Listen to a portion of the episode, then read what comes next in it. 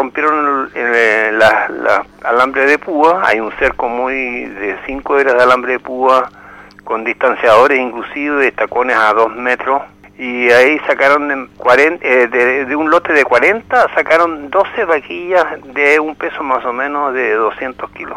Debe ser más o menos de unos 250 mil pesos cada una. Se dio cuenta Carabineros del robo, vinieron Carabineros a ver el, eh, el lugar eh, donde rompieron el cerco y sacaron las vaquillas.